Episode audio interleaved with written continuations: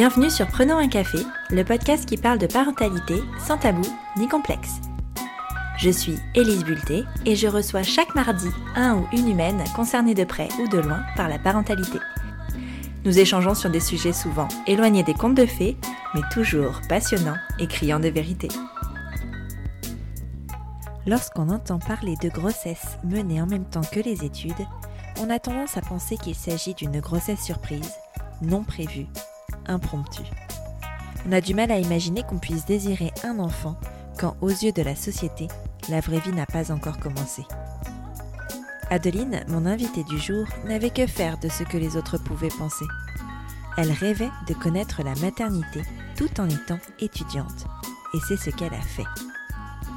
Même si elle en avait très envie depuis le début de son parcours en psychologie, Adeline et Tristan, son mari, ont quand même attendu, et c'est juste avant d'entrer en Master 2 qu'elle apprend qu'elle est enceinte de leur premier enfant. Alors comment prépare-t-on un mémoire de fin d'études tout en préparant l'arrivée d'un petit être qui va chambouler sa vie à tout jamais? Comment jongler entre la fatigue de la grossesse et l'intensité du travail universitaire? Adeline nous raconte tout dans ce nouvel épisode. Tu pensais être seule à galérer? Mets tes écouteurs et prenons un café.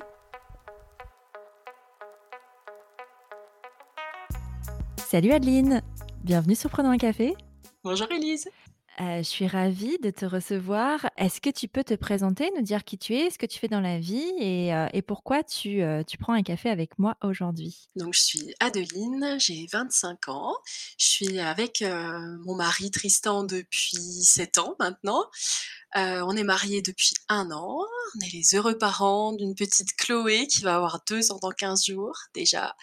Euh, et je suis actuellement enceinte d'une deuxième petite fille, donc prévue pour fin septembre. Euh, dans la vie, dans mon autre vie, je suis psychologue. Je travaille avec les enfants de 3 à 18 ans. et mon projet, c'est de me spécialiser en périnatalité pour accompagner la grossesse et voilà tout ce qui concerne l'aspect périnatal pour les familles.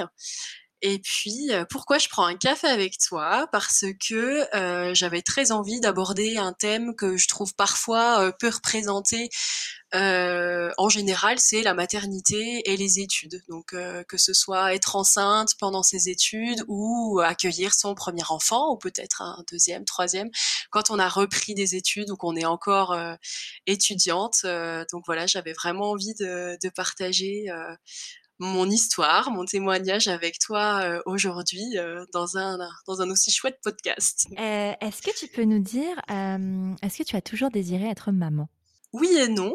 alors, quand j'étais petite, j'aimais beaucoup materner mes poupées, etc. Mais j'ai pas eu le souvenir d'avoir d'avoir toujours voulu être maman. Euh, comme certaines personnes voilà qui ont vraiment ce, ce désir euh, très très fort depuis euh, depuis petite. Moi j'étais voilà j'aimais bien jouer avec mes poupées mais voilà j'ai pas eu l'impression que ça allait beaucoup plus loin que ça. Quand ma sœur qui est âgée de 15 ans de plus que moi a eu ses premiers enfants j'étais très contente de m'en occuper mais voilà j'avais pas l'impression que, que ça avait révélé voilà quelque chose en moi de cet ordre là et quand j'étais adolescente peut-être encore moins dans le sens où bah moi mes parents se sont séparés euh, euh, quand j'étais adolescente et je me disais oh là là c'est quand même euh, voilà je trouvais ça difficile en tant qu'enfant de vivre de vivre la séparation de ses parents. Je me disais il faut quand même vraiment être avec quelqu'un avec qui on s'entend bien pour faire des enfants enfin voilà j'étais un peu dans ce truc de bon bah moi il faudra vraiment que si un jour j'ai des enfants il faudra que je, je, les fasse avec avec vraiment un homme avec qui je me sens très bien et donc je pensais pas que ça allait forcément arriver très très tôt voilà, et puis bah, quand je me suis mise avec, avec Tristan, j'en parlerai un peu plus tard, je suis euh, entre guillemets malheureusement et heureusement euh, tombée enceinte euh, assez rapidement et comme je venais tout juste de commencer ma deuxième année d'université, on a décidé de pas le garder parce qu'on se connaissait depuis très très peu de temps. voilà, la question s'est pas posée, donc c'est vrai que voilà cette IVG là, quand je l'ai fait, je savais exactement pourquoi pourquoi je le faisais, ce que ça impliquait ou n'impliquait pas. et bizarrement, j'ai l'impression que là, ça a vraiment, ça m'a fait un déclic. dans le sens où je me suis dit, mais en fait, je peux faire des enfants non pas que je m'étais pas, je m'étais pas posé la question de est-ce que je pouvais en faire ou pas, mais là c'est venu, voilà, vraiment réveiller quelque chose de, en fait, tomber enceinte, c'est, c'est pas rien. Euh, et donc j'ai commencé à voilà, m'intéresser à la périnatalité, au développement de l'enfant, et là ça s'est transformé en Enfin, c'était très théorique. Voilà, je me renseignais mmh. énormément et j'ai commencé à avoir vraiment très très envie d'avoir un enfant euh, très jeune, euh, non pas pour avoir regretté euh, cette IVG que qu'on n'a pas du tout regretté dans le sens où à cette époque-là, voilà, financièrement parlant, puis je connaissais Tristan depuis deux mois, donc c'était pas du tout envisageable. Mais mais voilà, ça a vraiment réveillé ce, ce désir d'avoir une famille, d'être voilà, d'être avec avec quelqu'un avec qui je me sens assez bien, assez solide pour pouvoir avoir un enfant, parce que bon, c'est pas rien d'avoir un bébé. Donc, il faut quand même voilà, se sentir bien dans son couple, dans sa tête. En tout cas, essayer de, voilà, de traverser tout ça ensemble. Donc, à ce moment-là de notre vie, on se, on se sentait vraiment pas prêt. On était encore voilà, trop jeune pour ça. Et donc, je dirais que le désir d'enfant, il est vraiment venu à ce moment-là, dans le sens où j'avais mmh. vraiment très envie de préparer ce désir d'enfant. Voilà, être, être prête à accueillir ce bébé quand ce serait le, le bon moment. Est-ce que tu en as parlé à, ton chéri à ce moment-là, de, ce désir qui était né suite à cette IVG, euh, ou pas du tout? Oui, oui, assez, euh, assez rapidement.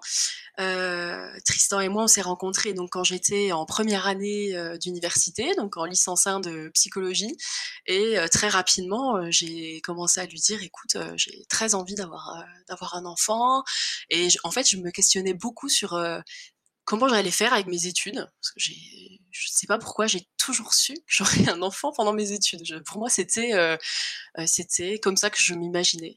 Quand je voyais, euh, tu sais, les petits reportages sur les filles qui avaient leurs enfants en étant à l'université ou dans d'autres dans études, je me disais, oh là là, c'est incroyable. Je sais pas pourquoi, ça m'a toujours. Je me suis dit, pouvoir faire les deux en même temps, c'est fou, etc. Puis j'avais pas forcément envie d'attendre. En même temps, je me lançais dans des études quand même qui allaient me prendre 5 ou 6 ans. Donc je me suis dit, bon, ça m'amène quand même voilà, à 24, 25 ans, et j'avais vraiment envie d'avoir un enfant jeune, donc j'ai rapidement dit à Tristan, écoute, en L2, en L3 peut-être. Puis il me disait mais non, mais non, c'est pas. voilà, lui il avait mmh. envie de profiter de notre jeunesse, de sortir. lui il n'était pas étudiant, il mmh. travaillait déjà. Mais quand on s'est rencontrés, moi j'avais 18 ans et lui il en avait 23. Donc il avait vraiment envie, voilà, de profiter. Et puis il me disait tu sais ça viendra quand ça viendra. Puis c'est important qu'on en ait tous les deux envie. Donc moi, ce désir, je le sentais physiquement, tu vois. Et je me posais plein de mmh. questions. Et je lui disais souvent, allez, viens, viens, on essaye. Puis il me disait, non, non, non. Donc il était assez, assez solide en me disant, mais non, parce que moi, j'en ai pas forcément envie. Et je suis sûre que le jour où j'en aurai envie, c'est que ce sera le bon moment pour mmh. tous les deux. Donc voilà, du coup, j'ai j'ai passé mes premières années d'université à attendre, attendre le beau moment et finalement, heureusement, parce que c'est vrai qu'en en deuxième ou en troisième année, ça aurait été plus compliqué que le moment où je suis vraiment tombée enceinte finalement. Du coup, alors vous décidez de patienter. Un jour, tu tombes enceinte. cette grossesse, elle a été réfléchie en amont ou elle est arrivée un peu par hasard? Euh, non, non, elle n'est pas du tout arrivée par hasard. Ça a été, euh, ça a été très, très réfléchi. Euh, alors moi, si je, si je retourne un petit peu en arrière, quand j'étais en L3, je voulais devenir professeur des écoles. Et donc, je me suis inscrite dans le master 1, professeur des écoles, après ma licence de psycho. Et j'avais dit à Tristan un soir, écoute, si j'ai mon concours, parce qu'il faut passer son master 1 plus son concours de professeur des écoles, je lui avais dit, si j'ai mon concours, euh, on tente. Et comme ça, je serai enceinte en master 2. Euh, j'aurai un salaire, euh, je commencerai à travailler, ce sera génial. Enfin voilà, moi dans ma tête c'était très très fixé. Je suis quelqu'un qui aime bien contrôler les choses, donc je m'étais dit tout est nickel, tout est bouqué. Sauf que je rentre en master 1 de, de, professeur des écoles, donc le CRPE, et je me rends compte que ça ne me plaît pas du tout. Euh, la gestion de classe. Voilà, je me retrouve en stage avec des classes de 30 enfants. Je me dis, mais oh, mais comment c'est possible de gérer autant d'enfants Voilà, je, je trouvais que c'était compliqué, des enfants qui ont pas tous le même niveau, c'était pas simple. Je trouvais que le le système, scolaire était, voilà, pas en tout cas, moi, j'avais pas forcément envie de travailler qu'avec, heu, des groupes d'enfants, heu et donc c'est là que je me suis dit: «Bon, ben, finalement, je pense que psychologue, pouvoir vraiment, travailler, heu, avec, heu, un seul enfant, psychothérapie ou avec des groupes, mais plutôt de temps en temps, heu, ce serait beaucoup plus adapté à ce que j'ai envie de faire. Donc bah, mon plan de grossesse tombe complètement à l'eau puisque du coup je repars dans un autre, master. Donc je termine l'année et en M1, heu, donc en master 1 de psychologie, la question s'est vraiment pas posée, dans le sens où en fait j'étais tellement, je croulais tellement sous le travail que, je n'y pensais pas tellement. Et en fait, en psychologie, heu, faut savoir qu'entre le master 1 et le master 2, c'est plus comme ça, actuellement, il y avait une un espèce de concours, alors c'était pas un concours formel, mais informellement, on devait remplir un dossier, passer, heu heu, un oral, heu, pour prouver, qu'on voulait vraiment devenir psychologue, que c'était la vocation de notre vie, et pouvoir accéder au master 2. Donc donc voilà, moi en je me souviens plus quand c'était, en décembre donc de mon master 1, heu, j'avais dit à Tristan: «Écoute, je là, je pense que je suis prête, mais comme il y a ce fameux concours, heu, j'ai peur de pas l'avoir et qu'on se retrouve, voilà, peut-être, heu, avec un enfant, heu, sans sans projet professionnel», ce qui moi me convenait pas du tout dans le sens où je me voyais pas reprendre des études de 3-4 ans derrière, derrière un master 1 et avec un master 1, on peut pas faire grand chose malheureusement. Donc donc voilà, on en avait discuté comme ça. Il me disait: «Écoute, attends de passer le concours, t'inquiète pas, ça va ça va bien se passer, je suis sûr que tu l'auras». Mais bon, entre être sûr de que la personne l'aura et le fait de l'avoir, il y a quand même un petit, heu, un petit pot et en février, heu, je ne sais pas pourquoi, un soir, heu, c'est toujours le soir, hein, autour d'un petit verre de vin, on discute et là il me dit, «J'ai envie de faire un enfant avec toi». Heu, donc là, incroyable, alors qu'en décembre, janvier, je lui dis, heu, que j'ai envie de ce bébé, heu, mais qu'avec le concours, je suis un peu stressée et que là, à ce moment-là, il m'avait pas du tout dit que lui, avait envie et en février, c'est sorti vraiment d'un coup comme ça. Il m'a dit: «Je suis sûr que ça va aller pour ton concours, allez viens, on se lance». Alors que, auparavant, il m'avait j il m'avait dit, hein, qu'il avait envie d'avoir des enfants, mais que Ouais. c'était pas du tout, dans des dans des projets, proches. Mais il était OK avec mon idée, de, master 2, instit, tout ça. Ça, il était d'accord avec ça. Mais pour le coup, comme c'était un peu tombé à l'eau, on n'en avait pas forcément reparlé, énormément. Est-ce que tu sais ce qui a été le déclic chez lui, ce soir-là de février? Écoute, j'en ai aucune idée. On en a déjà reparlé, heu et je lui avais dit: «Tu te souviens?» heu, parce que moi je me souviens de comment on était habillés, enfin je me souviens de vraiment de ce moment, c'était très fort. C'est un peu comme une demande en mariage, quoi. Ouais, c'est ça et le s et pourtant, heu, voilà, on s'était, c'était pas un moment, heu, très choisi, mais en fait, il m'a dit: «Je sais pas, à ce moment-là, j'ai senti que c'était, voilà, que c'était le bon moment» et il m'en parlait souvent de ce bon moment et c'est je sais pas s'il y a eu, s'il y a quelque chose qui a déclenché ça. Peut-être le fait que que je sois très bien dans mes études, je pense que ça a aidé, dans le sens où il voyait Ouais. que je m'investissais énormément, que j'étais parmi les premières de promo, donc je pense qu'il voyait que ça allait rouler, en fait et qu'on n'allait pas se retrouver peut-être en fin de master 1 en mode, ben, j'attends un bébé, mais je n'ai pas eu mon concours et donc là, heu, c'est un scénario qui est quand même, heu, je pense que qu'il y a des personnes à qui c'est arrivé, hein, bien sûr, mais c'est vrai que je pense que ça aurait été compliqué en termes financiers, heu, professionnels et puis voilà, accueillir aussi un enfant dans dans dans le stress de pas forcément savoir ce qu'on va faire après. Donc là, je pense qu'il a peut-être évalué un petit peu, heu, toutes les tout ce qui se passait autour de nous en se disant: «Effectivement, je pense qu'on est on est prêts» et tu vois, ça faisait déjà, bah, à l'époque, peut-être 4 ans qu'on était ensemble. Et alors toi, tu étais d'accord? Tu as dit oui? Ah bah, bien sûr, bien Et sûr. donc vous êtes lancés? Heu, alors, je ne sais pas si on s'est lancé à ce moment-là, bizarrement, parce que tu vois, je suis en train d'y réfléchir Mmh. pendant que tu me parles et je crois qu'on a attendu un petit peu.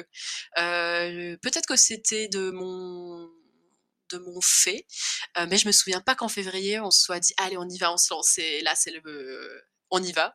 Heu, je crois Mmh. plutôt, heu, je crois que j'avais des je devais avoir des examens, des choses comme ça. Je lui avais dit: «Écoute, on attend le mois de mai, heu, je ne sais pas pourquoi, le mois de mai, mais on attend que ça se tasse un petit peu au niveau de la fac et puis, là, on se lance, puis comme je serai un peu moins stressée tout, ça va aller comme sur des roulettes», voilà donc donc on s'est lancé un tout petit peu plus tard. Est-ce que ça a fonctionné, tout de suite ou est-ce que vous avez dû attendre un peu? On a attendu un tout petit peu. Alors on a on a essayé donc à partir du mois de mai et heu, fin juin, je ne sais pas du tout ce qui s'est passé de mon côté, heu, j'ai eu peur en fait. Heu, j'ai eu super peur alors que c'était je pense que j'attendais ça depuis, ma ma fin de de 1 année, de fac et en fait, je sais pas, je je me suis inquiétée. Je me suis dit: «Oh, mais si ça se trouve, heu, le master 2, ça va être tellement dur que tu vas pas gérer. Si ta grossesse, elle se passe pas bien et que tu dois arrêter les cours, comment tu vas faire?» enfin, j'étais vraiment dans ces questions-là, études, grossesse, heu, je Ouais. voilà, j'avais peur des scénarios, heu, comme je je suis passionnée de périnatalité, je lis et j'écoute énormément de choses, pas toujours, voilà, très, très simples en rapport avec la grossesse, donc je Mmh. m'étais dit: «Ah imagine, tu auras peut-être pas la grossesse de rêve», donc là, je flippe littéralement et je dis à Tristan: «Heu, OK, en fait, on va attendre un peu» et lui, il me dit: «Mais comment ça? Comment ça, on attend un petit peu? Mais je suis pas d'accord. Maintenant, c'est moi qui, heu, qui dis oui, c'est toi qui dis non» et heu et en fait, on part en vacances, début juillet et et en fait, j'oublie complètement que ma petite période de flip, voilà, moi, je je prenais pas je prenais pas la pilule, à ce moment-là, on avait toujours mis des préservatifs et puis on voilà, on a en fait, on n'a jamais remis de préservatif au moment où j'ai eu peur, heu, c'est passé aussi vite que que c'est venu.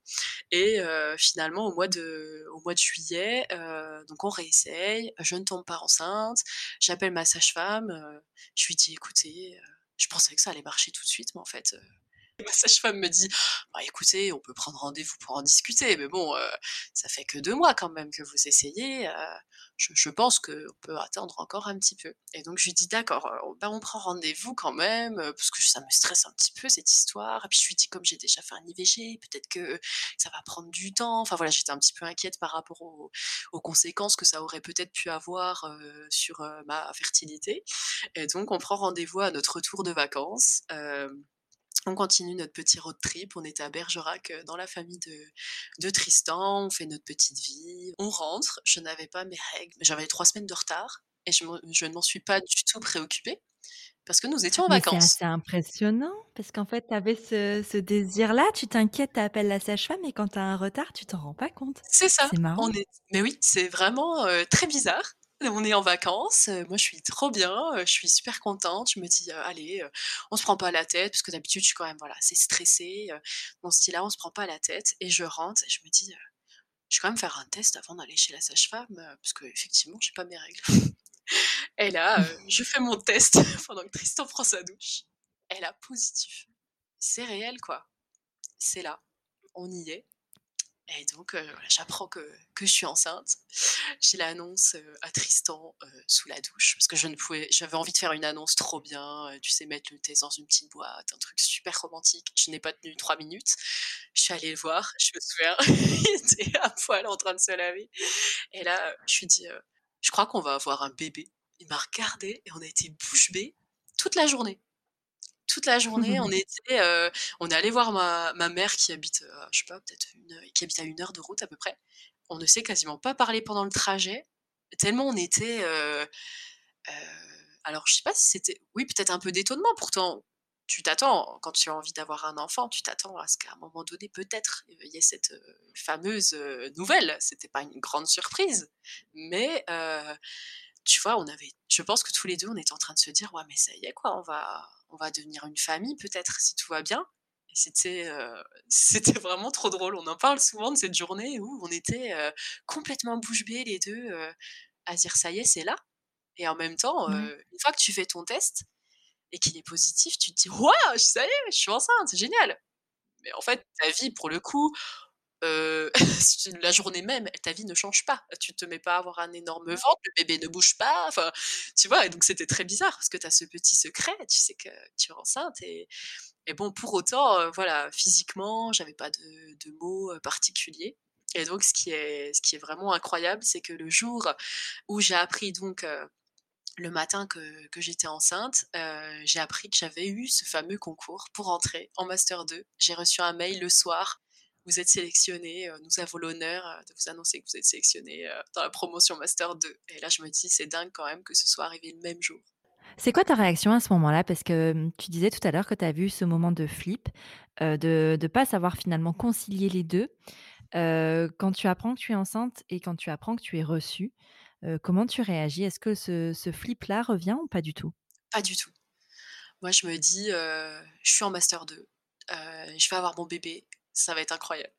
Vraiment, Mmh. je je m'en fais, heu alors je m'en suis pas fait tout de suite, un peu plus tard, je m'en suis un peu fait pour la réaction des profs. Je me disais: «Bon, comment l'équipe, heu, pédagogique va le prendre?» j'expliquerai un petit peu plus tard, mais il y a pas de congé Mmh. maternité pour, heu, les étudiants. Mmh. Enfin, voilà, je me mais là, pour le coup, ces questions, je me les suis pas du tout, du tout posées, ce Ouais. jour-là.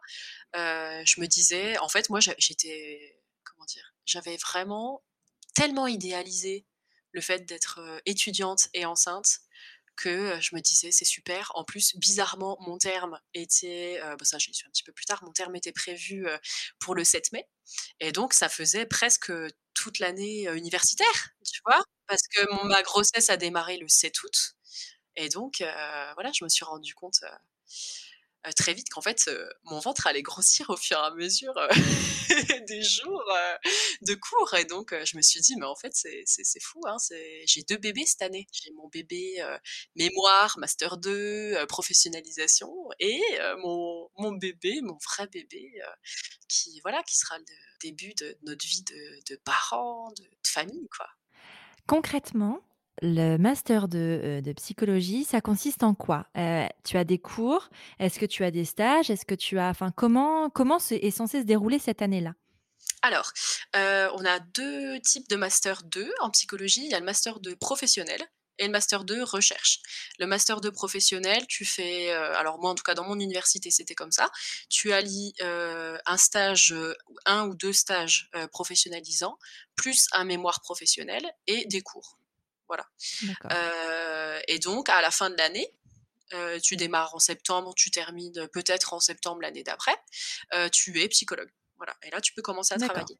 Moi j'avais pris un chemin différent parce que mon mon, heu, directeur de mémoire de master 1, heu, voulait que je fasse une thèse. Enfin m'avait proposé de faire une thèse. J'avais travaillé, heu, sur, l'impact, des naissances traumatiques sur les sages-femmes. Je m'étais dit: «Allez, je me lance en thèse». Donc voilà, j'étais partie, j'étais partie dans un master recherche, donc qui consiste, à avoir que des cours et un mémoire de recherche à faire, en année de master 2 et ensuite soit tu intègres la thèse, donc tu commences ton doctorat, soit tu fais un stage professionnalisant de 500 heures, donc une fois que tu as validé ton master 2 pour devenir psychologue. Donc ça, c'est le parcours que je souhaitais faire et après voir si j'étais, heu, si j'étais partante pour la thèse ou pas. Voilà, c'est ces 2 OK. types de de parcours. Donc moi, j'étais en recherche, donc cette année-là, heu, très concrètement, j'avais 3 jours de cours par semaine. Heu, j'étais en cours le lundi, mardi, mercredi et le jeudi, vendredi, j'étais détachée, donc j'étais à la maison en train d'écrire mon mémoire. Autant dire royal quand on est enceinte parce que pas de stage. Oui, parce que, heu, les stages dans les milieux de la psychologie, ça peut être des choses assez, impactantes et violentes finalement. Oui, c'est ça. Oui, oui, après ça dépend des parcours qu'on choisit. Il y a des psychologues qui s'orientent, enfin des des masterants en psychologie qui s'orientent, plutôt en psychologie du travail pour accompagner les salariés. Il y en a d'autres qui, s'orientent plutôt pour travailler avec les enfants ou alors en psychiatrie avec des adultes, voilà, c'est vrai qu'on a énormément de champs d'action, mais effectivement le principe d'être psychologue, c'est pas de travailler avec des personnes, voilà, qui vont très bien. Heu, évidemment, on est là pour Mmh. les pour les accompagner, dans dans leurs souffrances donc donc c'est vrai que voilà, ce le stage, surtout en master 2, c'est des stages professionnalisants, donc on te laisse, normalement beaucoup d'autonomie. Donc c'est vrai qu'avec, voilà, une grossesse, c'est pas bon, moi je pense pas que ça m'aurait trop dérangé, mais c'était plus la le côté fatigue physique, qui m'aurait Mmh. inquiétée si j'avais été en professionnel, voilà, en master 2 Ouais. professionnel. Est-ce que, heu, tu as, heu, annoncé la grossesse au corps enseignant, heu, dès la rentrée? Ou est-ce que tu as souhaité attendre un peu? J'ai attendu un petit peu, je voulais attendre que ça fasse 3 mois et qu'on ait, la première échographie, et voilà pour être, je dis pas qu'on est toujours sûr que tout va bien après la première écho, mais en tout cas voilà d'être, d'être sûr que bébé à ce moment-là, heu, allait bien et puis, heu, ben, pour aussi discuter des aménagements, qui allaient être faits. Étant donné que, quand, ma sage-femme m'a annoncé le terme au 7 mai, je me suis dit: mais en fait, ça va tomber pendant mes partiels, ça. c'était exactement la période des partiels du mois de mai. Et donc, pour moi, c'était vraiment important de prévenir l'équipe pédagogique assez tôt, enfin, trois mois, ça me semblait assez tôt, pour pouvoir leur demander comment j'allais me débrouiller, s'il y avait des, des, partiels sur table, si c'était uniquement des dossiers. Voilà, je voulais être sûre que tout allait pouvoir rouler cette année-là pour moi. Donc, je l'ai annoncé au bout de trois mois, avec, je dirais, quasiment tous les profs, sauf un, ont été très contents. Euh, me disant voilà que j'étais une, bonne élève, enfin une bonne étudiante, que ça allait pas poser de soucis, euh, qu'ils étaient très contents, que c'était un super projet. Euh, voilà, donc j'ai eu aucune réaction particulière. et puis j'ai été très contente d'apprendre que, que j'allais pouvoir rendre des dossiers. En fait, il y a des épreuves qui étaient orales et qui étaient prévues la semaine avant mon terme, donc ça c'était c'était pas possible. et donc ils m'ont fait remplir des dossiers. J'ai eu quelques oraux avec Zoom. Enfin voilà, j'avais passé quelques quelques petites choses en visio, tu vois, c'était déjà avant le Covid, mais quand même. Tous mes profs avaient, vachement aménagé euh, ma fin d'année pour que je puisse euh, être euh, tranquille de ce côté-là. Et il y a juste un prof, je me souviens, qui avait une réaction un, peu, étonnante, qui m'avait dit, mais vous savez, il faut choisir. Je lui ai dit, il faut choisir quoi? Bah, Vous voulez faire une thèse Une thèse avec un bébé, ce sera pas possible. Hein. Donc voilà, il m'avait...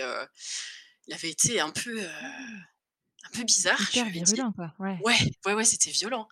Et là, je, me suis regardée, je lui ai dit, écoutez, je suis étonnée quand même, venant de, de psychologue professeur à l'université, je vous trouve pas très bienveillant avec vos étudiants. franchement, je, je sais pas, sur le coup, je me suis sentie pousser des ailes, je me suis dit, c'est ma vie, ça ne regarde que moi j'ai pas envie de, d'avoir à choisir entre.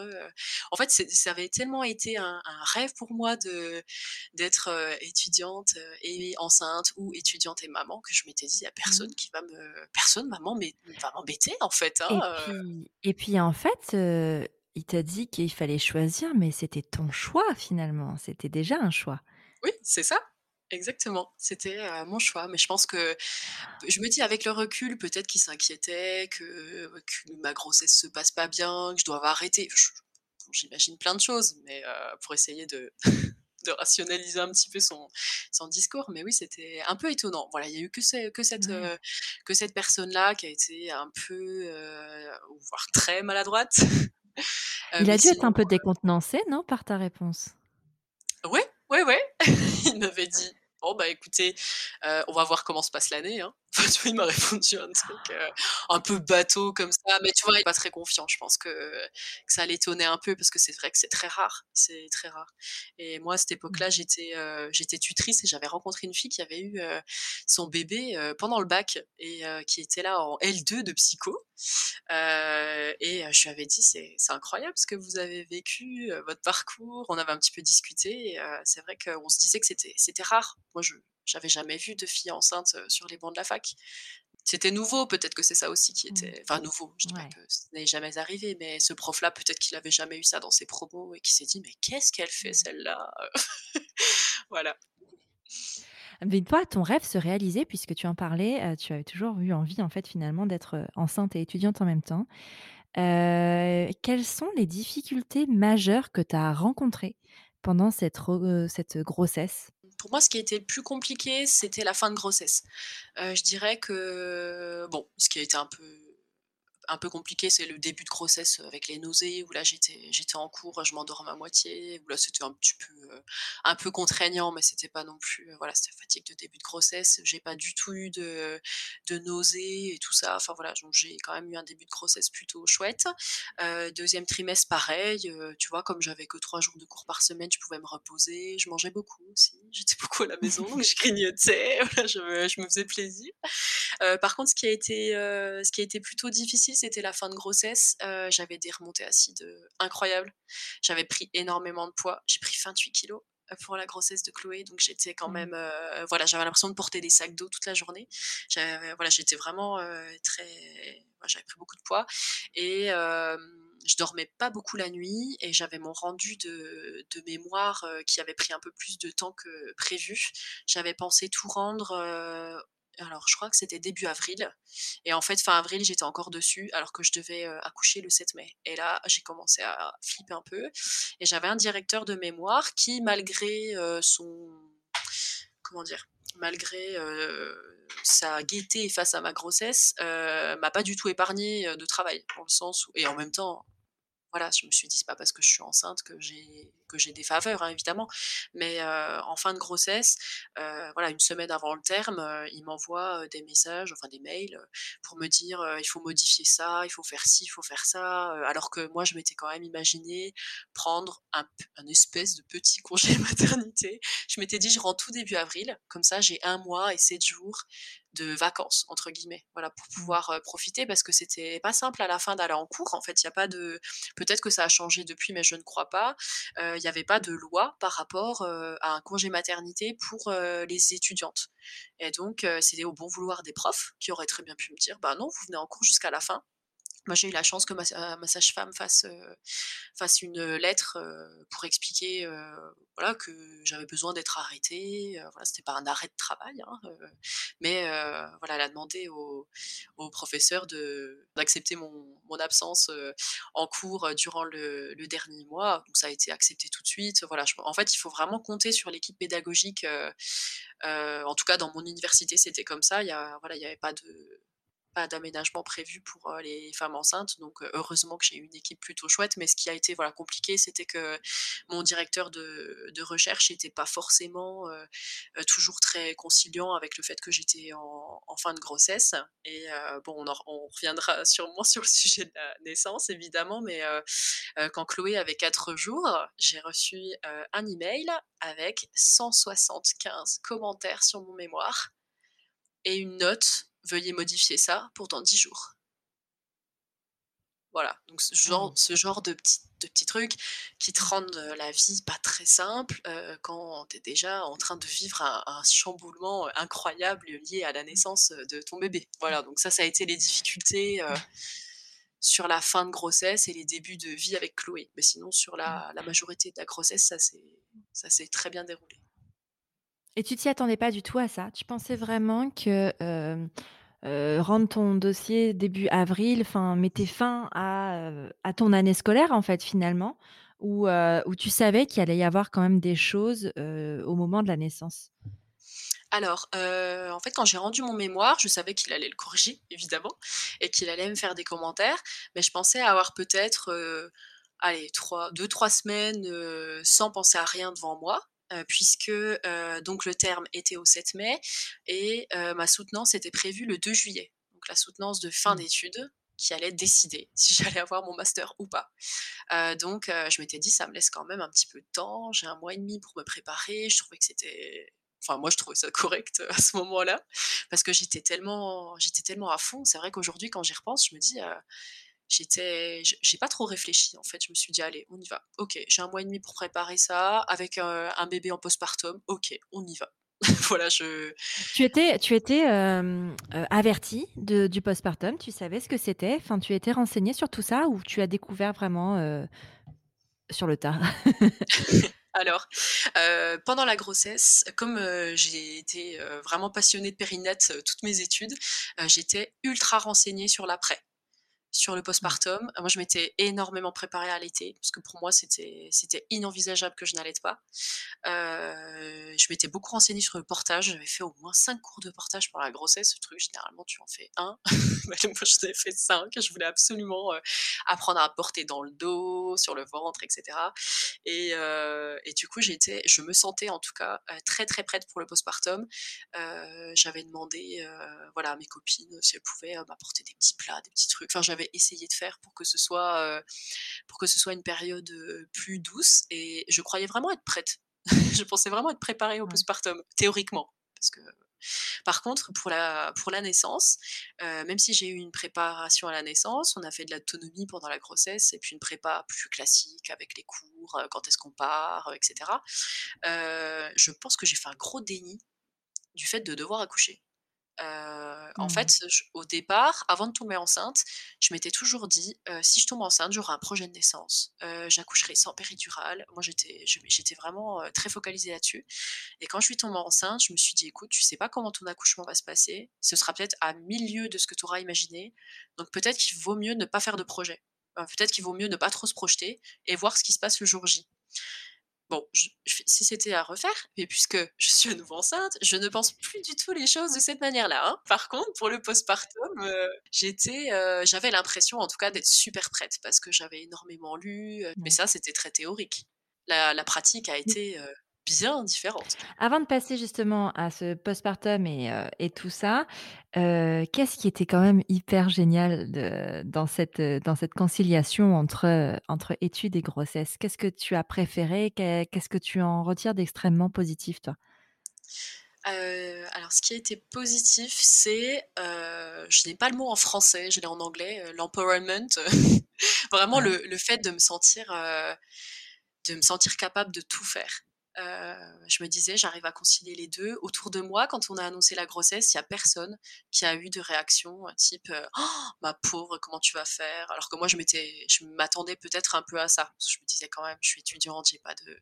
Moi, j'avais, j'avais pas mal de copines autour de moi qui me disaient, ah mais moi, euh, faudra que j'achète ma maison, faudra que j'ai un CDI avant d'avoir un bébé. J'étais pas du tout dans ce, dans ce projet-là. Et mais personne, pour autant, euh, m'a dit que ça allait être compliqué. En fait, tout le monde était super content en me disant, bah, tu sais, euh, ça va super bien se passer, euh, ça va être super. voilà, avec Tristan, on était. en fait, je pense qu'on était, on était tellement j'étais tellement sûre que ça allait, bien se passer que, finalement ça m'a vraiment donné des ailes et ça c'était super.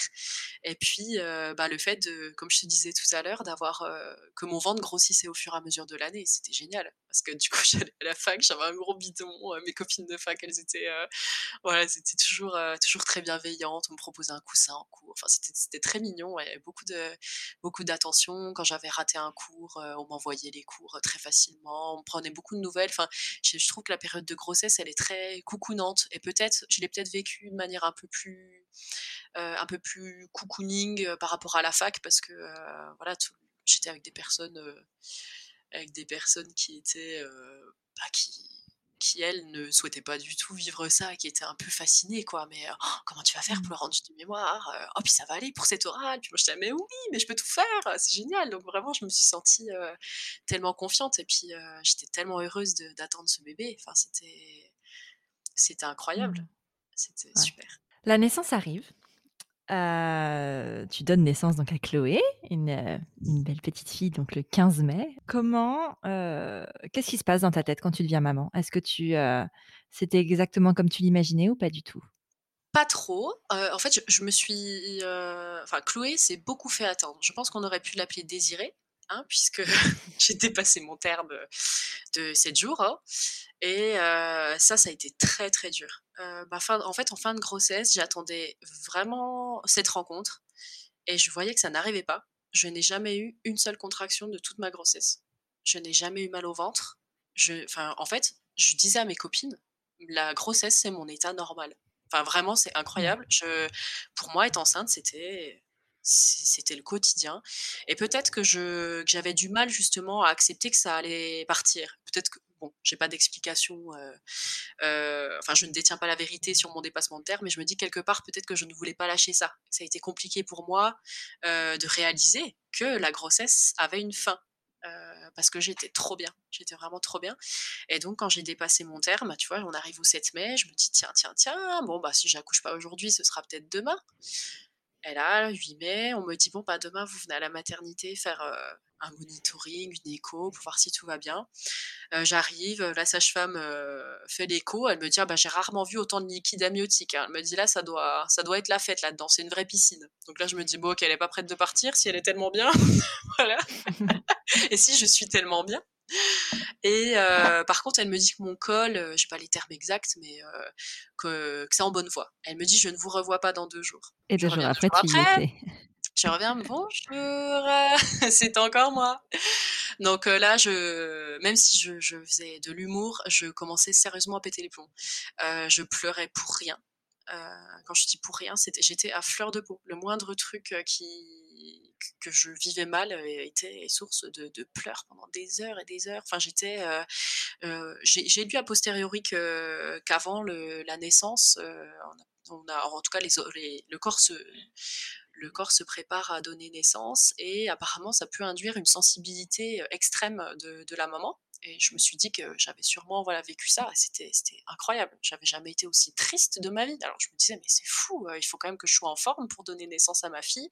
Et en fait, ça a été une des semaines les plus, tristes de ma vie. Voilà, c'était assez étonnant. Pas triste lié à une souffrance, hein, mais juste, j'étais vraiment pas dans mon état normal. Et Tristan me disait, écoute, j'ai l'impression que tu es en train de vriller, quoi. Il me disait, t'es super mal, tu pleures tout le temps, je sais pas quoi faire. voilà, il était, il était vraiment désolé pour moi. et voilà, je, je sais pas du tout pourquoi ça a déclenché une telle, une telle tristesse en, moi, ce, ce, dépassement. Je me suis dit, ça ne va jamais venir, je ne vais jamais accoucher. Sept jours plus tard, enfin six jours plus tard, je refais mon dernier monito et mon écho. Et là, bon, la sage-femme me dit, écoutez, eh ben, vous allez venir vous allez venir demain à, je sais 7, 7 heures, je crois, pour être déclenché. sachant que depuis le jour de mon terme, j'avais tout fait. J'ai fait ostéo, acupuncture, marcher des kilomètres et des kilomètres. Finalement, j'aurais dû dormir. Hein. J'aurais quand même pu me reposer avant ce grand marathon qu'on allait vivre, mais ça, je ne le savais pas encore. Je faisais des vitres. Enfin, j'avais écouté tous les conseils, tisane de framboisie. Enfin, bref, j'avais vraiment tous les jours, je tentais un nouveau truc pour accoucher. Bon, et finalement, eh ben, on se pointe à la maternité. On est le 14 mai et je me dis, bon, bah voilà, en fait, le déclenchement, ça induit une date d'anniversaire, une date en tout cas de naissance que, qui est choisie. C'est assez, assez, étonnant, je trouve. tu vois, comme mmh quand il y a un déclenchement programmé, une césarienne programmée, tu arrives et tu te dis, bon, bah mon enfant naîtra le 5 décembre, enfin, n'importe quelle date. Mmh. C'est assez étonnant, je trouve. Alors que moi, je m'étais imaginé vivre les choses spontanément. Donc, ça a été un petit deuil, entre guillemets, d'arriver à ce déclenchement en me disant, bon, bah, ça ne sera pas. Voilà, je vivrai pas les, les contractions. Tu te dis, oh là là, est-ce qu'il faut partir ou pas? Est-ce que je prends un bain pour me calmer, pour calmer un petit peu les contractions? Voilà, moi j'ai jamais eu ça. Hein, le jour où je suis arrivée au, euh, au déclenchement, je n'avais jamais eu une contraction. Je ne savais même pas ce que c'était que d'avoir le ventre un peu dur. Enfin, c'était, c'était incroyable. Hein, mmh. je, je, partais de, de loin. Donc, euh, donc voilà, j'arrive à mon, à mon rendez-vous pour accoucher. Et mmh. donc euh, il y avait un staff médical qui devait décider si, euh, si on voulait poser un, tampon d'hormones ou euh, une perfusion d'ocytocine. Et comme c'était mon premier, ils ont décidé de faire les choses euh, en douceur et donc de poser un tampon d'hormones qui a été posé à 8 heures, je crois. Et ils m'ont dit n'hésitez pas à marcher, marcher, marcher toute la journée, faites du ballon, faites ci, faites ça. On a marché toute la journée avec mon mari. J'étais épuisée je me suis dit, mince, quand même, après, il va falloir accoucher. Hein. Donc, mmh. c'est compliqué, je trouve, parce que quand, je sais pas si c'est à tous les déclenchements qu'il y a ces conseils-là, mais marcher, marcher, ça va déclencher le travail. Mais en fait, quand ton travail commence, tu es, tu es complètement, tu es déjà complètement fatigué quand ça prend du temps, parce qu'il y a des déclenchements qui prennent plus ou moins de temps. Mais voilà, moi, les contractions commencent à 18 heures. Donc tu vois, on a eu toute la journée de 8h à 18h à marcher, à faire du ballon, à faire tout et n'importe quoi pour pouvoir déclencher les, contractions. Et finalement à 18h ça arrive, je me sentais, je me sentais plutôt bien. J'étais, j'étais dans ma bulle, je me concentrais sur ce qui se passait en moi. Et vers minuit, ça commençait vraiment à s'intensifier. on part en salle de, de, naissance et là, une sage-femme parce qu'en fait, quand tu es en déclenchement, tu n'es pas en salle de naissance, tu es. Euh, moi, j'étais dans les grossesses pathologiques. Euh, c'est juste en face des salles de naissance, c'est des chambres en fait. C'est comme les chambres euh, de la maternité classique. Enfin, c'est pour m'éviter à moi, qui ne suis pas en train d'accoucher, de, mobiliser une salle de naissance mmh. pour rien. Donc, on me transfère en salle de, en salle de naissance. Et là, une sage-femme arrive. moi, j'étais prête à essayer de faire le plus possible de travail sans péridurale. Et là, elle me dit écoutez, c'est un peu le baby boom en ce moment. donc, l'anesthésiste a énormément de travail. Si vous voulez la péridurale, c'est maintenant ou jamais. Et là, je regarde mon ah! mari. Je suis C'est hyper violent. Ah oui. Oui, sur le coup, j'ai pas du tout fait attention à la portée de ces mots. J'ai regardé mmh. mon mari, je lui ai dit, enfin, qu'est-ce que je fais? Il me dit, écoute, t'es super fatigué. moi, je, je sais pas, je pense que c'est ton corps, c'est à toi de, de décider. moi, j'ai juste peur que tu sois trop fatigué et que ça devienne compliqué. il m'a dit, écoute, je pense que je pense que ça va aller. Enfin, quoi que ce soit, quoi que soit la décision que, que tu prennes, moi, je veux juste pas que tu sois trop épuisé. Donc, il me dit peut-être que c'est le bon moment. Puis moi, j'avais pas du tout euh, briefé Tristan pour ce moment-là, parce que j'avais pas ce projet, comme je disais tout à l'heure, j'avais pas ce projet euh, mmh. pur et dur, euh, j'accoucherai sans péri, etc. Donc, je l'avais pas forcément briefé. Je m'étais dit, je prendrai la péri si besoin, etc. Donc là, pour le coup, la sage-femme me dit ça, je me sens un peu comme une gamine. Ah oui, d'accord. oui, d'accord, bah, je vais prendre la péridurale. Ok, Donc là, on me pose la péridurale alors que je gérais bien, je me sentais bien, je n'avais pas hyper mal, c'était c'était top.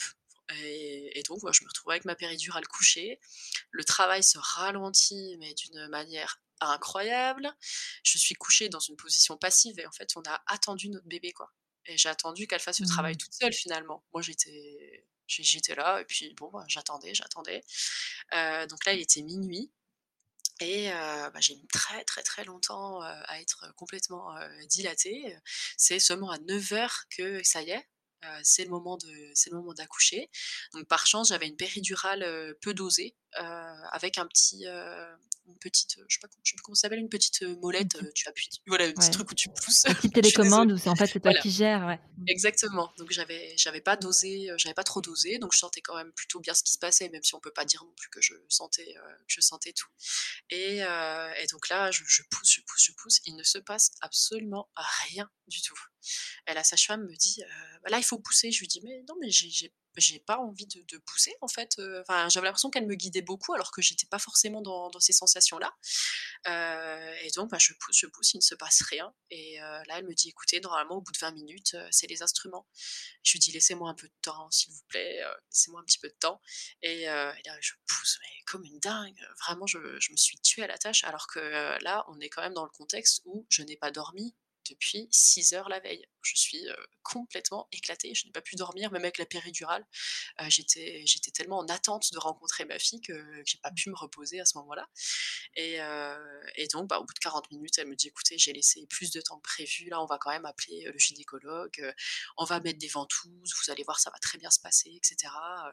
Et donc, j'ai le souvenir vraiment de de toute l'équipe qui débarque, le gynécologue, l'interne, tout le, tout le tralala, enfin vraiment les, le, c'était le bordel, c'était vraiment le bordel, alors qu'à ce moment-là j'avais, j'avais vraiment besoin d'être, euh, d'être euh, dans ta bulle. tranquille quoi, dans ma bulle, ce qui ouais. était, euh, ouais, laisse un peu faire les choses quoi. Mmh. C'est ça, c'est ça.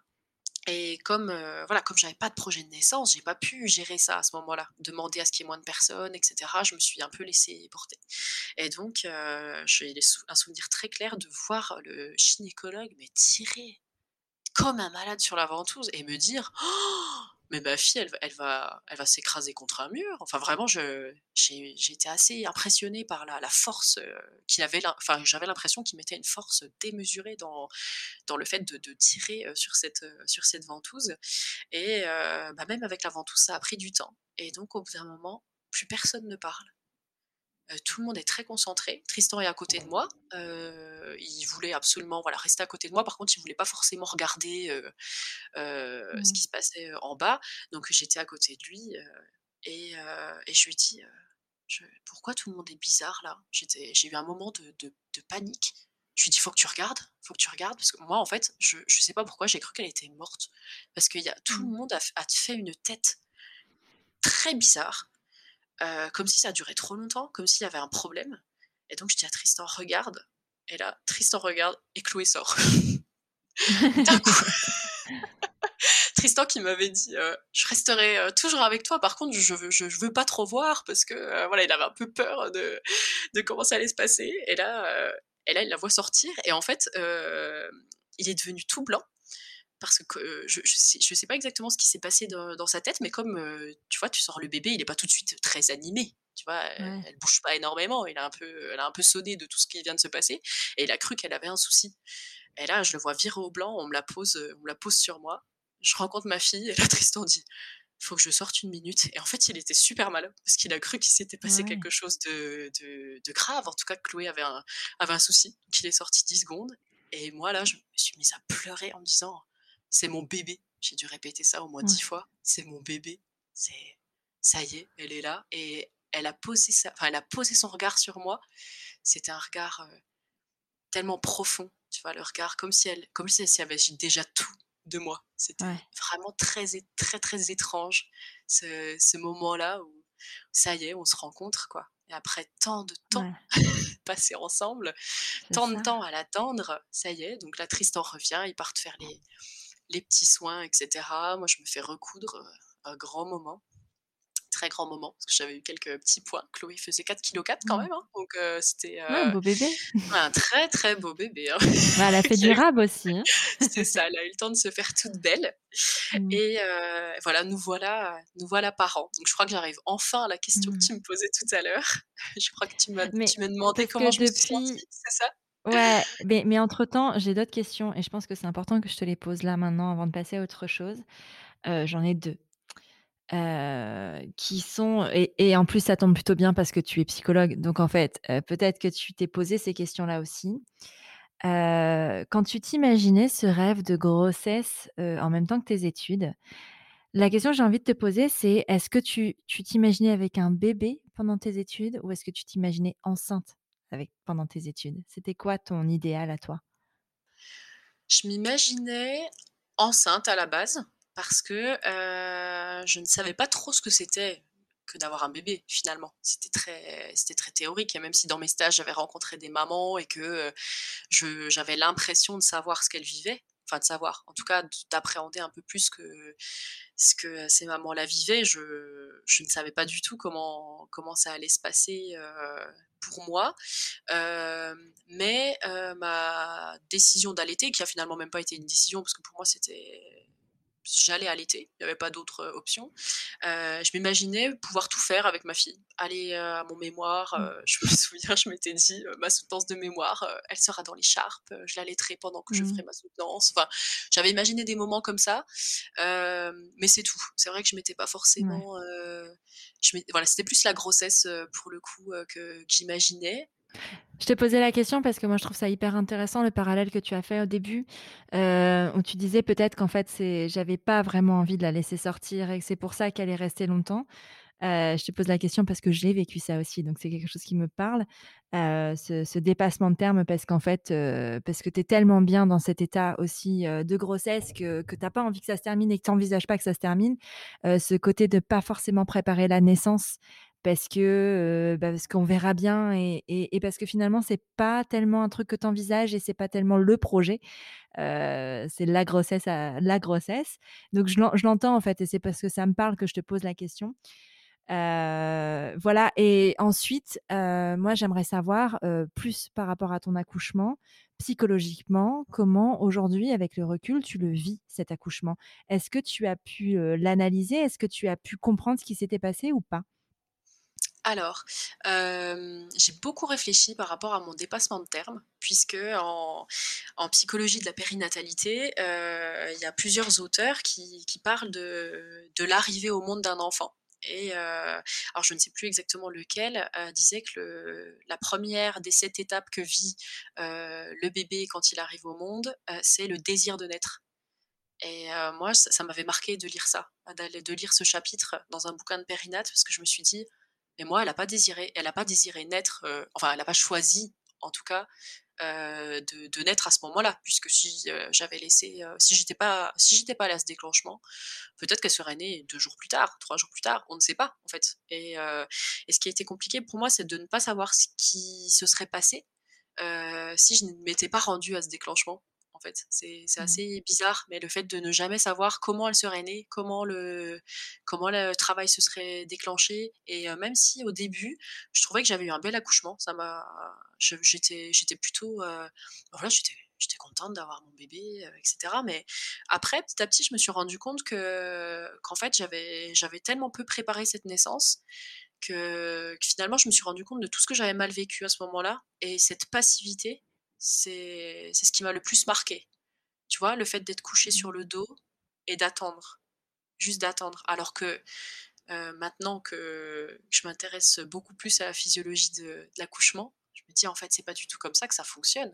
C'est la Ouais. naissance, c'est un travail à 2. C'est le bébé travaille, la maman travaille. Bon, le le conjoint ou la conjointe est aussi, présent, mais bon, on reste quand même Mmh. centré dans dans le corps de dans le corps de la femme, qui, qui accouche et hem voilà, c'est vrai que j'ai beaucoup travaillé avec, heu, avec ma la psychologue qui, heu, qui me supervise et qui en même temps fait mon travail d'analyse, personnelle, heu, p autour de ces questions-là, de, pourquoi j'ai pourquoi j'ai été si passive, voilà, j'avais vraiment l'impression d'attendre qu'elle naisse alors que que le travail était aussi de de mon côté. Alors c'est moi qui ai accouché, hein, elle est pas venue comme ça par, Ouais. miracle, mais heu, cette naissance, elle m'a vraiment, heu, fait prendre conscience que que j'avais besoin pour une prochaine naissance d'être complètement actrice et de savoir exactement, où c'est que que j'allais m'orienter. Bon, j'en parlerai peut-être un petit peu, un Mmh. petit peu plus tard, mais voilà, c'est vrai que j'ai eu vraiment besoin de revenir dessus et sur cette, passivité. Je pense que le mot passivité, c'est ce qui pourrait vraiment venir,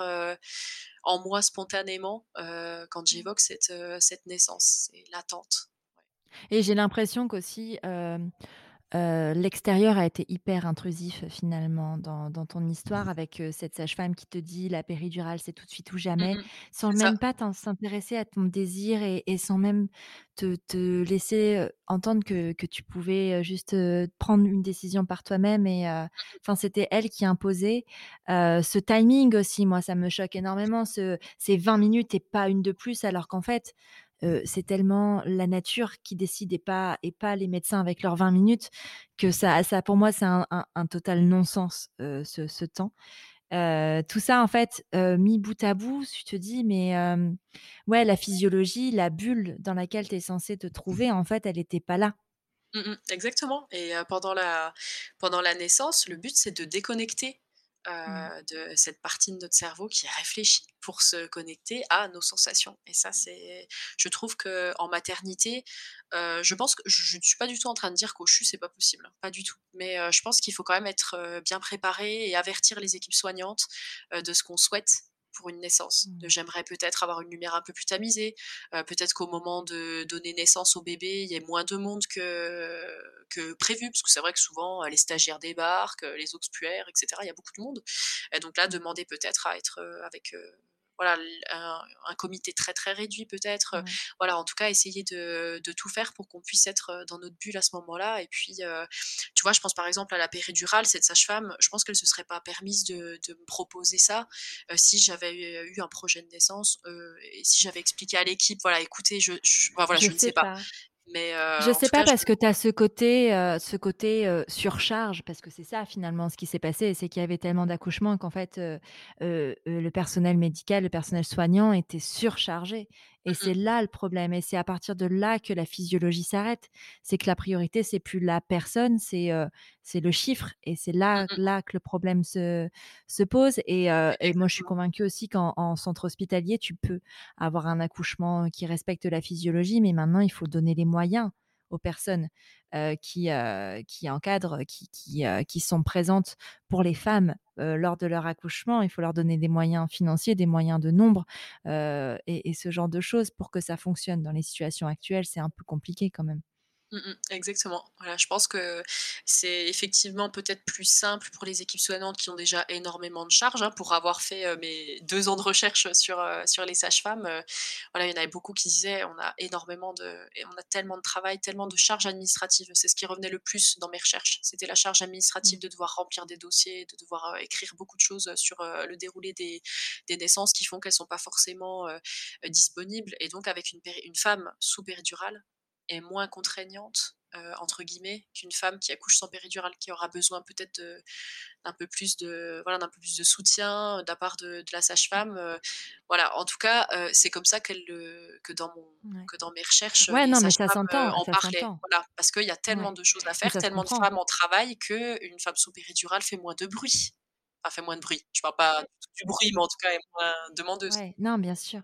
Alors qu'en fait, pour, et et l'expérience par rapport aux épisodes de Prenons un café, dans d'autres pays, par exemple, ça se passe pas comme ça, où en fait, il y a les les sages-femmes, enfin, il y a une sage-femme pour une maman, en fait, heu, qui est là 24 enfin, pas 24 heures sur 24 parce qu'on n'accouche pas forcément pendant 24 heures, mais heu, mais qui est là vraiment pendant tout le déroulé de la de la naissance et qui est là pour, heu, pour elle si elle en a besoin et si elle le demande et qui est là juste pour elle et qui est dédiée.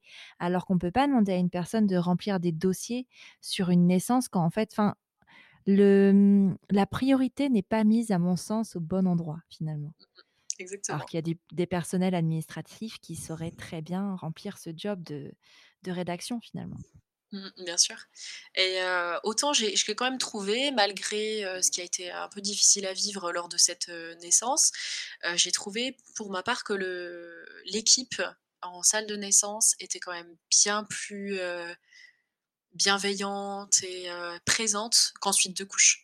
Tu vois? Là, je là, je t'ai parlé que de mes difficultés, mais pendant le pendant le travail, il y a quand même, plusieurs sages-femmes qui sont venues me voir en me disant: «Écoutez, vous êtes quand même debout depuis 6 heures la veille, c'est super ce que vous faites, vous êtes incroyables». Enfin voilà, Mmh. des femmes comme ça qui viennent des sages-femmes qui viennent te te donner un coup de boost, qui te proposent de l'acupuncture, des massages. Enfin voilà, j'ai eu quand même aussi Ouais. une, une autre, une autre partie des des soignants qui étaient vraiment très très à l'écoute. C'est ce que j'ai beaucoup moins retrouvé pour ma part en suite de couches. Voilà, ça a été, Ouais. Là, ça a été beaucoup plus compliqué pour moi, heu, de découvrir le postpartum et d'être à l'hôpital. Ça a été Ouais. ça a été dur pour moi d'être à l'hôpital, après, heu, après la naissance.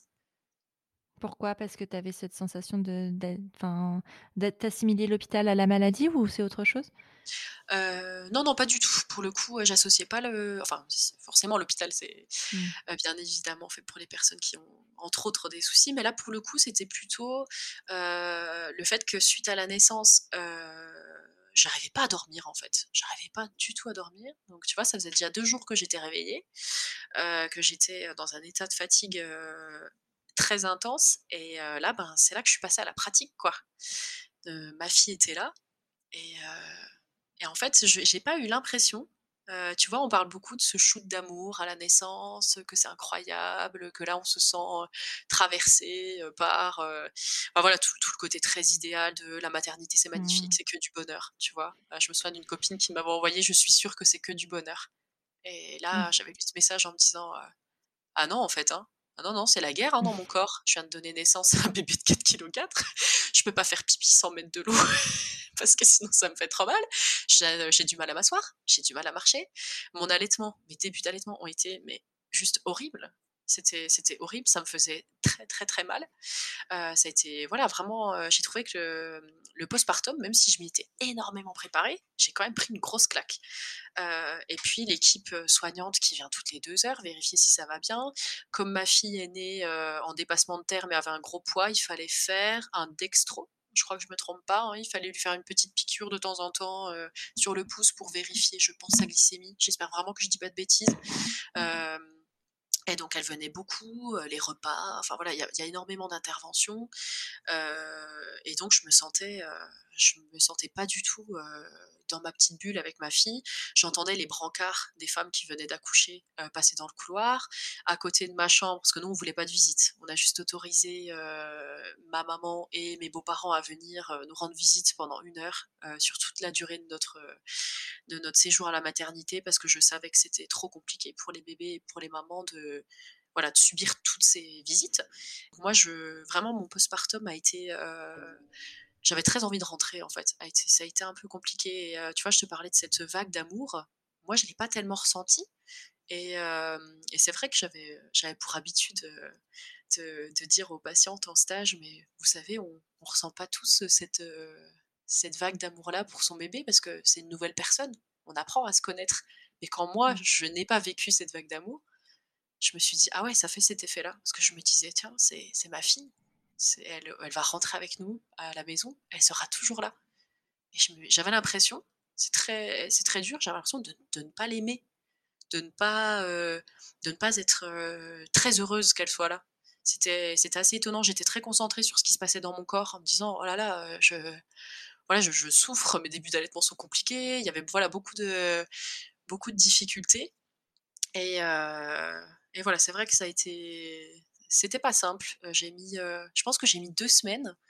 Après on est rentré à la maison avec, la responsabilité, mais tellement intense d'arriver à la maison avec un bébé et de se dire, «Waouh, ça y est, ça y est, c'est le début et là on est seul Il y a plus, heu, je peux plus appeler, heu, la sage-femme, heu, ou l'infirmière qui va venir me donner des petits conseils pour allaiter. Là, je suis toute seule. Enfin, je suis toute seule, on était très entourés par notre famille, mais quand même, tu c'est toi qui vis avec, avec ton enfant.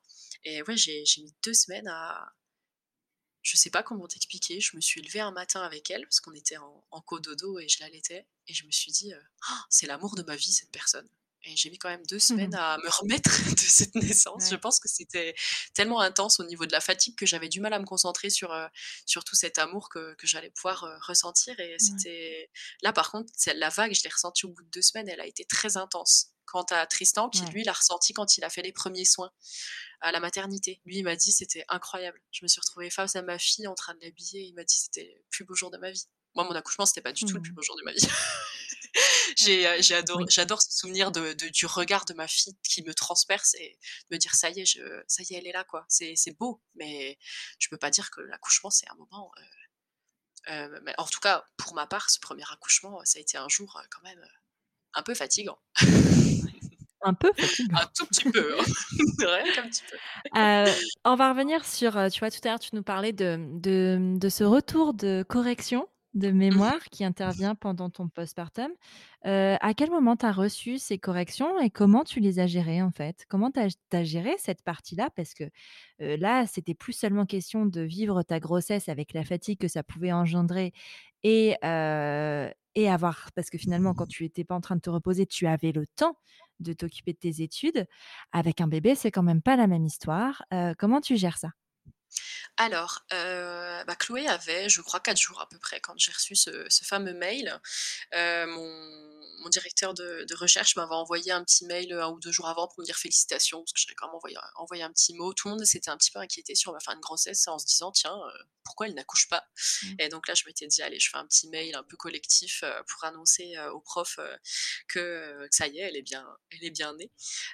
et donc voilà, le lendemain ou le surlendemain, je reçois ce mail avec assez 500 000 commentaires sur mon mémoire, avec énormément de choses qui, soi-disant, n'allaient pas, mais ils ne s'en étaient pas rendus compte tu vois, le genre de truc.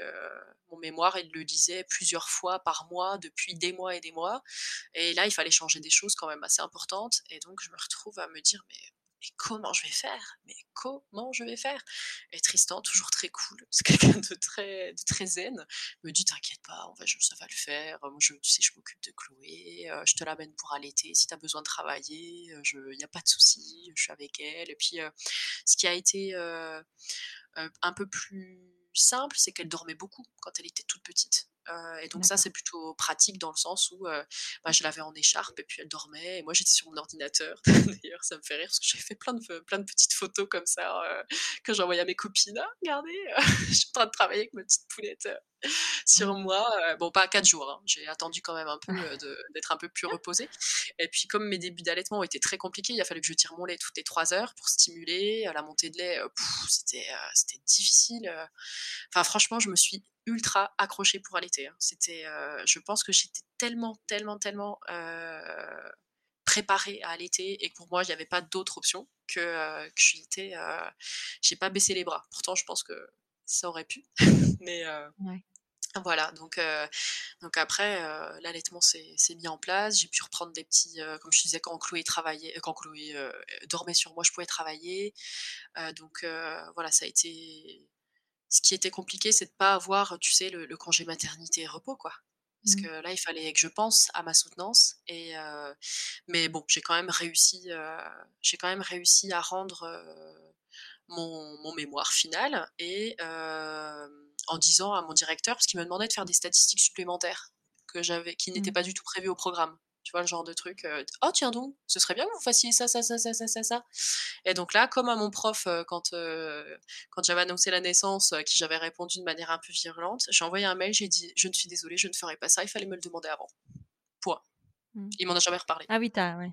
Ouais, ouais. Là, j'ai dit, il y a un moment donné, faut, faut que je, voilà, faut que je puisse aussi dire ce que, ce que moi je veux faire. Euh, et vraiment, le, fait d'être maman, ça m'a. Moi, comme je te disais, pendant la grossesse, je me sentais pousser des ailes. je me suis dit, euh, c'est moi la maman, il faut que je me préserve. C'est important de, c'est important de recharger ses batteries, autant pour ma fille que voilà pour mmh. moi. Donc voilà. Donc la soutenance arrive. Ouais, c'est ce que tu allais dire. On va passer à la soutenance.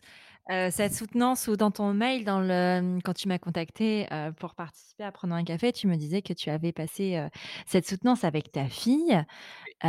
comment ça se passe une soutenance avec son enfant? Parce que moi, j'ai bien conscience de la mienne et, et je vois pas comment j'aurais pu mettre mon enfant à, cet endroit-là.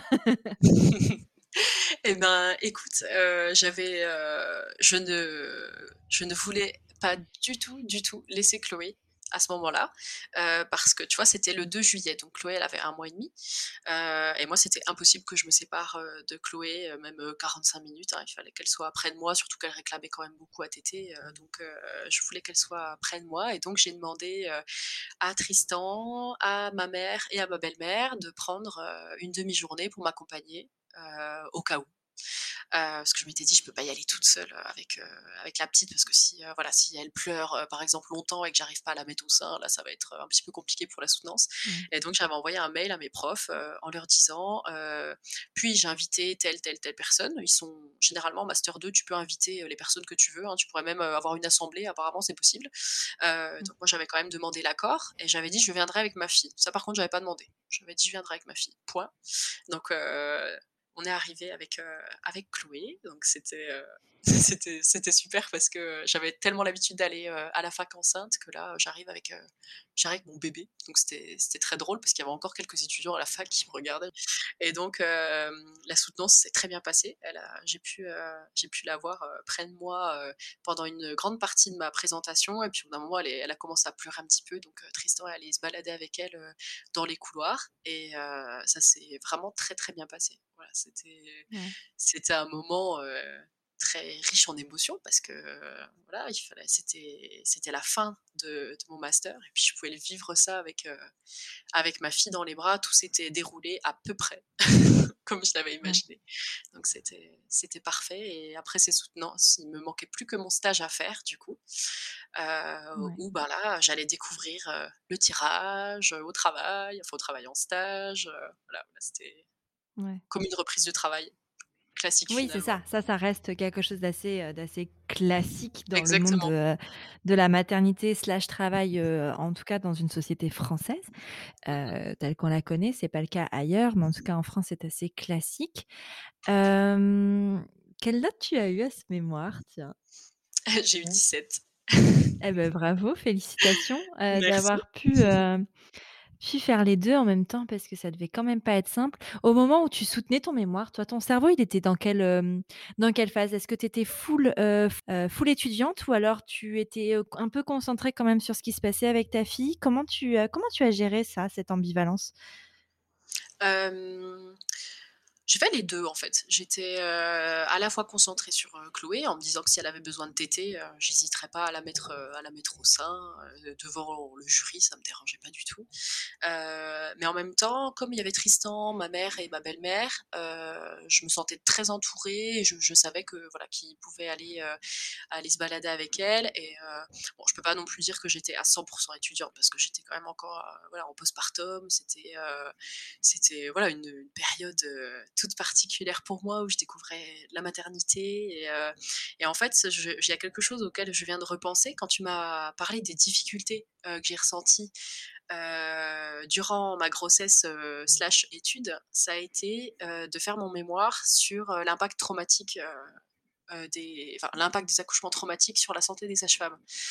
Et mmh. je dois dire que c'est un thème de recherche qui est pas très positif quand tu es enceinte. Parce que quand, mmh quand j'interrogeais des sages-femmes ou qu'elles répondaient à mon questionnaire, j'avais énormément, elles parlaient d'énormément de pathologies très graves, de mort fétale, etc. Et donc ça, ça, a été très dur. J'y repense seulement maintenant, mais ça, ça a été compliqué. Et c'est vrai que c'était, voilà, pendant mon mémoire, quand, quand, je parlais justement des pourcentages de, de sages-femmes traumatisées par, par les naissances compliquées, je me disais, comment j'ai fait pour travailler sur ce thème-là enceinte? Parce que c'est un mmh. thème qui est quand même euh, voilà, très, très, très sombre, très noir. Et, euh, et bon, j'étais, j'étais dedans, donc euh, je me suis pas. Je, tu réussissais à faire la part des choses? J'ai fait pour. J'ai fait pour. à la base, j'avais posé une question sur la pathologie euh, quand il y avait une mort fétale, je demandais aux sages-femmes ce qui s'était passé, ou alors quand il y avait une mort pendant, un, pendant l'accouchement, enfin une naissance d'enfant mort-né, ou suite à une pathologie liée à la naissance, je demandais aux sages-femmes d'expliquer un petit peu. Et ça, cette, cette colonne-là, je l'ai, supprimée après. J'ai demandé à mon directeur de recherche si c'était possible que j'aille pas plus loin dans ces statistiques-là, parce que c'était trop dur. C'était, trop dur de lire tout ça, parce qu'il y avait énormément voilà, de, de, de, témoignages très très sombres et bon j'avais pas du tout envie de me, me dire que peut-être ça pouvait m'arriver donc j'ai essayé de, de me concentrer sur ce qui était plutôt de l'ordre des chiffres, etc. Voilà, j'ai beaucoup rationalisé à ce moment-là. Mmh. Je m'en rends compte maintenant. Et voilà. Et puis après cette, cette, soutenance et après mon stage, j'ai rendu un, un écrit donc qui s'appelle une note clinique. Et ensuite, j'ai repassé un nouvel oral pour avoir mon diplôme de psychologue. Et donc, ce qui me tenait vraiment à cœur dans cet écrit-là, c'est de parler de mon allaitement sur mon lieu de stage et de mon postpartum. c'est très étonnant d'écrire ça dans une note clinique, parce que bon, normalement on parle que de son vécu de stagiaire euh, psychologue. Et euh, moi, ça m'a tenu à cœur d'expliquer euh, comment se déroulaient mes journées par rapport au tirage, de voilà de ce que ça implique d'être d'être étudiante enceinte. Et je m'étais dit ça passera ou ça cassera avec le jury. Peut-être que peut-être qu'ils vont me dire mais madame vous mélangez tout, c'est n'importe quoi. Enfin c'est ce mmh. que je m'étais imaginé. Et quand j'ai passé cet oral là, il y a un des, un des jurés qui m'a dit mais c'est super que vous nous ayez raconté tout ça parce qu'on a vraiment, euh, on a vraiment été immergé dans ce que vous avez vécu euh, par rapport à votre, euh, à votre grossesse et au fait d'être étudiante. Et j'ai été ouais, plutôt, ils étaient très étonnés dans le bon sens du terme de, de pouvoir lire tout ça. Et ça me tenait vraiment à cœur de, de pouvoir inscrire Chloé et tout ce que j'avais vécu dans ces, dans ces dernières pages-là avant que, avant que je sois psychologue et que je commence enfin à travailler. Aujourd'hui, tu attends ton deuxième bébé. Quelle est la différence majeure entre ces deux grossesses selon toi? La différence, ce qui est plus simple, c'est que je travaille et que j'ai pas de rendu. Enfin, je rends des écrits évidemment parce que je suis, je suis sur. par exemple, je en fait, j'ai trois services, dont un où je fais du diagnostic d'autisme. Donc, je dois rendre des comptes rendus, mais c'est pas, c'est pas des mémoires de 80 pages. Mmh. Voilà, j'ai des écrits à faire qui sont sur le temps de travail. Voilà, donc c'est, je, je trouve que quand je rentre chez moi, quand je sors du travail, je ferme la porte. Je dis pas que j'y pense mmh. plus, mais parce que je pense toujours à mes petits patients, mais quand même, c'est différent. Je sais que je suis rentrée à la maison, je suis contente d'être en week-end, je suis contente que ce soit le soir et que je puisse retrouver ma fille, euh, voilà. Donc ça, c'est ça c'est plutôt positif, tu vois, de pas me dire euh, dans tant de temps j'ai un concours à passer, dans tant de temps j'ai ça à faire, dans tant de temps euh, j'ai une j'ai une soutenance, voilà, ça c'est c'est positif. ce qui change également, c'est que je sais ce que c'est que de, de donner naissance. Et là, je me prépare énormément pour cette deuxième naissance. Je ne sais pas si elle se passera comme je le désire, ça c'est toujours pareil, on ne sait pas, euh, mais je sais ce que je veux. Donc euh, je, me, je, me, prépare, je fais du yoga prénatal, je fais de l'hypnose. Euh, il y a une sage-femme qui va me commencer la semaine prochaine à me donner des cours de physiologie de l'accouchement pour que je puisse être au top et vraiment comprendre tout ce qui se passe. voilà, donc je, je fais tout, enfin j'essaye en tout cas de, de, tout faire pour être pour être vraiment prête euh, le jour J à vivre euh, une naissance naturelle. Euh, en tout cas au plus proche de ce, que, de ce qui peut être physiologique, même si ce sera à la maternité. Parce que je souhaitais un accouchement à domicile, mais on n'a pas de sage-femme à domicile dans ma région. Donc ce sera en maternité, mais je sais que Clochu voilà, est assez respectueux des projets de naissance. Donc je sais que si, si je dis voilà, j'ai pas des envies incroyables, hein, juste lumière tamisée, un peu moins de monde lors de, de la naissance, etc. Mmh. Voilà, j'avais pas des demandes. Euh, je demande pas ce qu'on m'installe un château euh, pour, euh, pour accoucher. Mais voilà, je... le fait de savoir ce que ça a été pour Chloé, c'est vrai que c'est très aidant, je trouve. Après, j'ai toutes les nouvelles questions de... j'ai une fratrie, euh, je vais avoir une fratrie, je vais avoir deux filles euh, plutôt rapprochées, deux ans, euh, deux ans et quatre cinq mois d'écart. Donc voilà, c'est plutôt des questionnements sur la, vie de famille avec avec deux enfants. voilà, ça c'est des questionnements qui arrivent. Après, dans le côté dans le côté un peu négatif, je travaille lors de consultations, je suis avec, je suis avec des enfants en individuel. Par contre, j'ai un temps dans un hôpital de jour pour enfants. Euh, c'est des enfants avec soit euh, un trouble du spectre autistique, soit des troubles du comportement. Et là, par contre, c'est un peu plus compliqué. Euh, par exemple, quand j'ai annoncé ma grossesse aux enfants, il y a un petit qui m'a dit "Mais on va te couper le ventre. On va te couper le ventre." Un autre qui me dit les femmes enceintes elles meurent. Enfin, tu vois, c'est des enfants qui, vivent des voilà, qui vivent des choses très compliquées, qui ont voilà, un handicap psychique. as les difficultés du terrain en fait que tu n'avais pas lorsque tu étais étudiante. Exactement, c'est ça. Ouais. Exactement. Et ça, c'est vrai que c'est un peu compliqué, voilà, de faire face parfois à des, des problématiques difficiles. Par exemple, quand, quand je fais des annonces de diagnostic d'autisme aux parents, donc ce qu'on appelle les retours, c'est très dur parce que bah, pour la majorité des parents, c'est un monde qui s'effondre.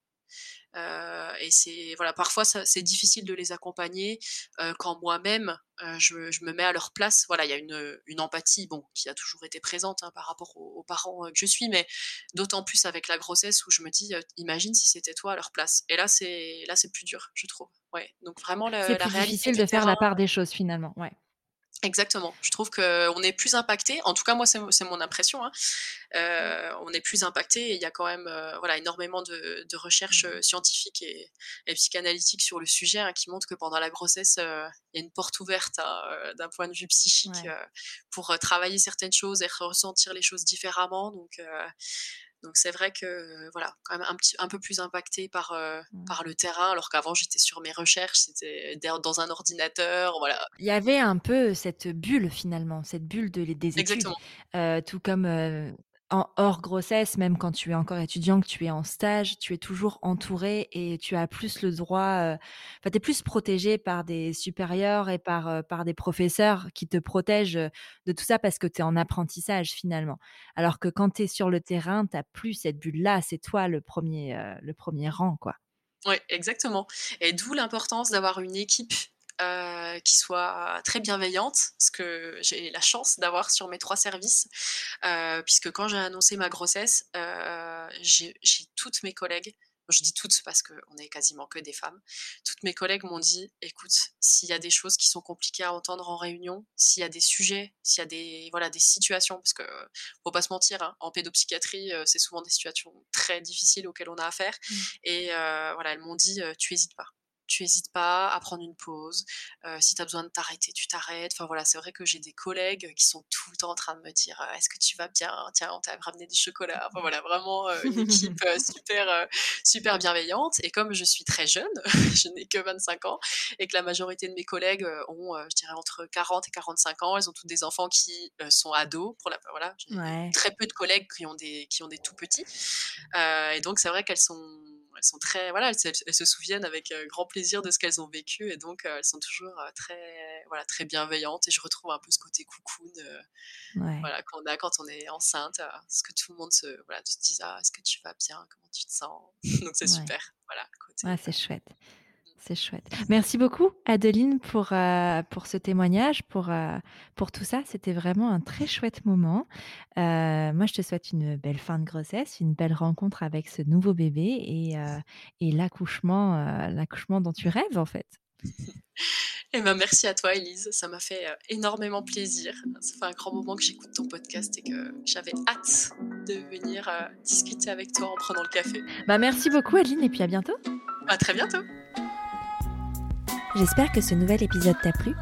Si c'est le cas, je t'invite à mettre des étoiles et des commentaires sur Apple Podcast ou iTunes pour m'aider à mettre en avant le podcast. Tu peux aussi soutenir Prenons un café sur Tipeee. J'ai très envie d'emmener le podcast encore plus loin, mais pour ça, j'ai besoin de toi. Alors si le cœur t'en dit, tu peux entrer dans l'aventure avec quelques euros. En échange, de nombreuses contreparties trop sympas t'attendent. Un merci tout spécial à Pauline qui soutient Prenons un café ce mois-ci. Pour faire comme elle, rendez-vous sur la page Tipeee de Prenons un café. Tu es sur Prenons un café, le podcast qui parle des sujets de parentalité en toute transparence, sans tabou ni complexe. Je te retrouve mardi prochain pour un nouvel épisode et d'ici là, prends bien soin de toi autour d'un café.